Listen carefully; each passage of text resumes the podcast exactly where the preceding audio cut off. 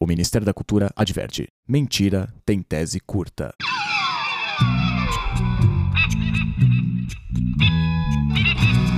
Em Brasília, 10 é 9. Um podcast vergonhoso. Aqui você encontra as principais vergonhas do Brasil e do mundo, do presente e principalmente do passado. Olá, depreciados do Brasil e do mundo. A nova moda em Brasília é currículo mentiroso.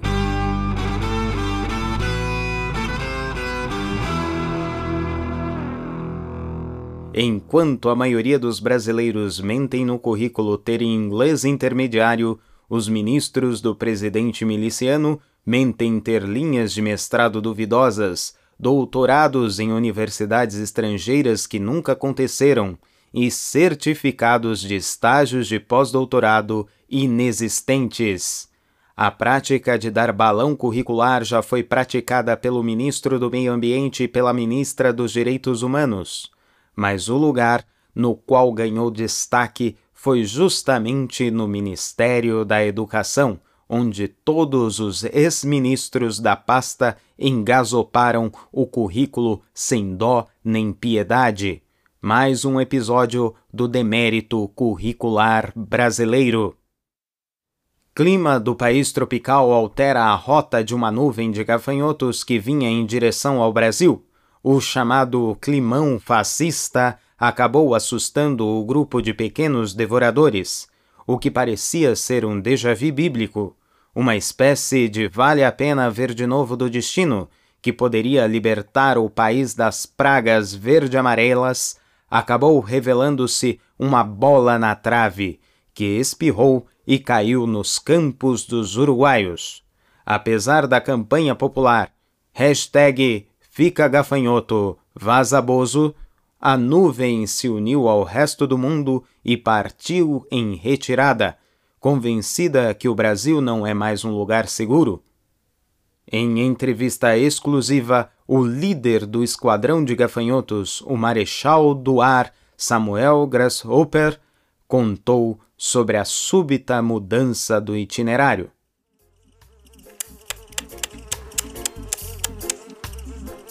Quem disse que a gente quer só milho?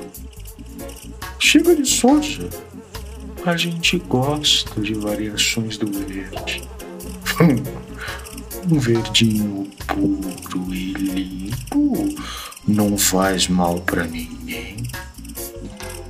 Presidente Pragu que você só sabe usar drogas de laboratório nas lavouras e agrotóxico para todo lado. Isso tira a pureza do verdinho. Nessas condições, pra gente não dá, right? A gente gosta de exclusividade. Aqui é pra raiz, gafanhoto de tradição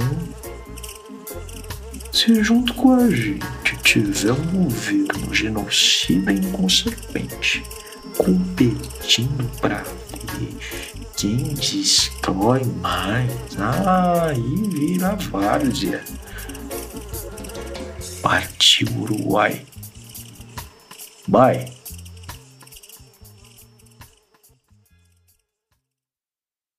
Advogado e coiteiro Anjo de Atibaia contraria a lógica e mostra ser a única pessoa de bom coração no governo federal. A pergunta em Brasília hoje é se essa filantropia humanitária do advogado é destinada a todos ou somente aos milicianos do governo. Momento Astrologia. Nosso astrólogo político João Diná irá apresentar as visões sobre o passado, presente e futuro exóticos do Brasil.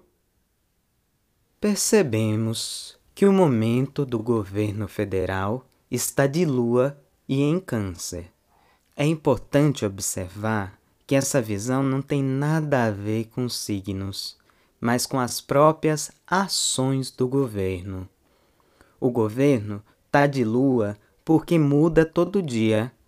Tá em câncer porque é um tumor maligno em Brasília e avança em metástases pelos estados brasileiros.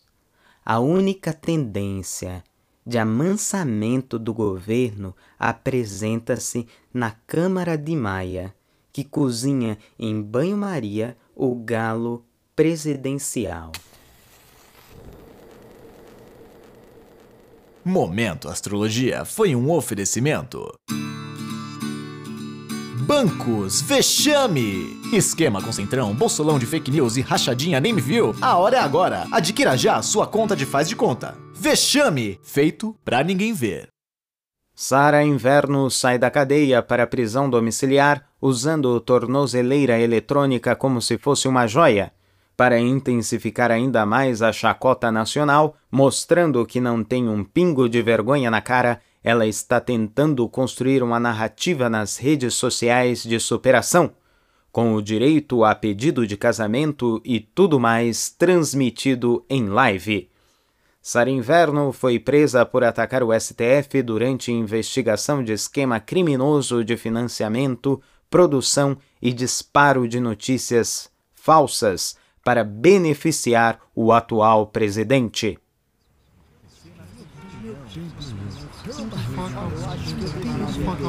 Opinião pública. Mas olha só, Alexandre de Moraes, esse esse careca do STF, esse cara, ele ele foi colocado lá por quem?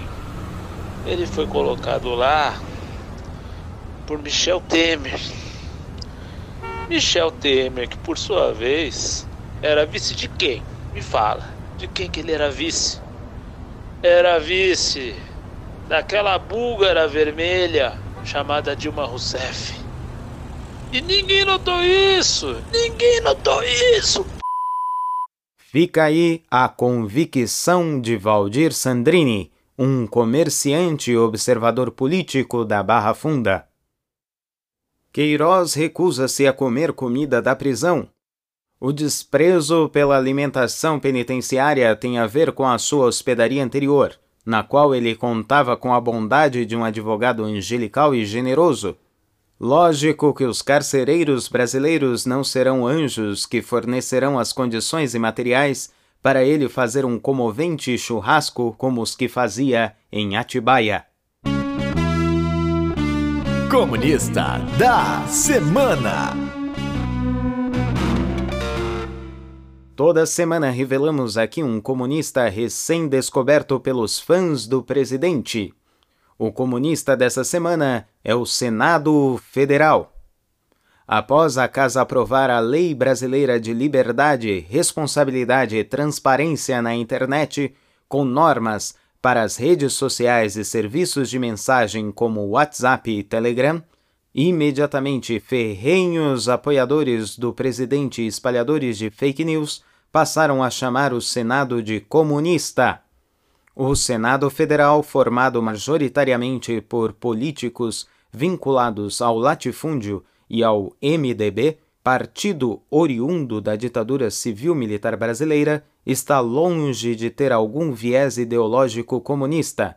Portanto, nem precisa ir longe na investigação para entender que o comunista da semana é mais uma notícia falsa nos históricos dos mentirosos apoiadores do governo miliciano.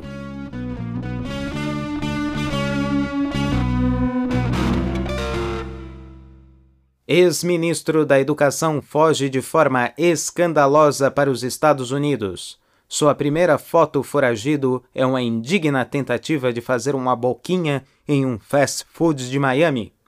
Mas o certo mesmo é que sua indicação ao Banco Mundial já foi jantada pelos demais países do mundo que não pretendem se queimar ao relacionarem-se com personalidades duvidosas do Brasil um país queimado internacionalmente e financeiramente falido.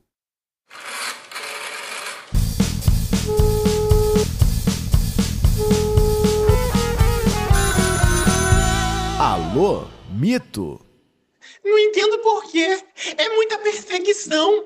Bolsonaro é tão bonzinho. É um homem santo. As pessoas dizem que o Bolsonaro não é um homem sensível. Não percebem. Basta ver as suas lives. Fiquei muito emocionado com a Ave Maria na sanfona. Basta ver. Fica aí o contraponto de Valdir Caçafilho, um ferrenho defensor do bolsonarismo e da ignominia nacional.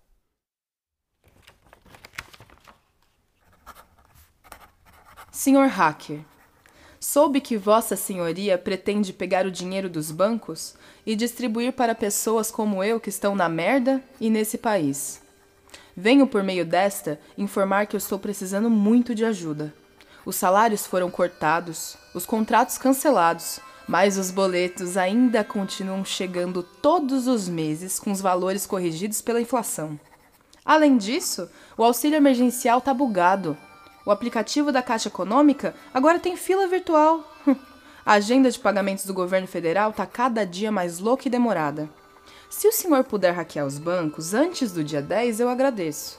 É o dia de vencimento dos boletos. E eu, diferente do governo, prezo por manter minhas contas pagas em dia. Gostaria de manter essa conexão. Um grande abraço de fibra, assinado Maria da Silva. Essa foi a audiocartinha de Maria da Silva, uma trabalhadora brasileira tentando ter um pouco de esperança no país do desapontamento. Ficamos por aqui com Em Brasília 19 um podcast vergonhoso.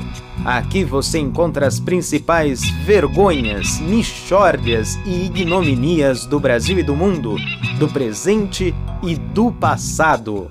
Com a apresentação irrelevante de João Alves, participação constrangedora de Tainá Dourado, Luciano Carvalho e Leonardo Oliveira. Roteiro insignificante de João Alves, Luiz Macalé e Leonardo Oliveira, com contribuição nada pontual de Luciano Carvalho, edição e sonorização dispensáveis de Danilo Pinheiro. Dentro em breve passaremos mais michórdias descomunais nestas terras brasileiras. Este programa foi um oferecimento. Museu da Vergonha. Porque vergonha pouca é bobagem.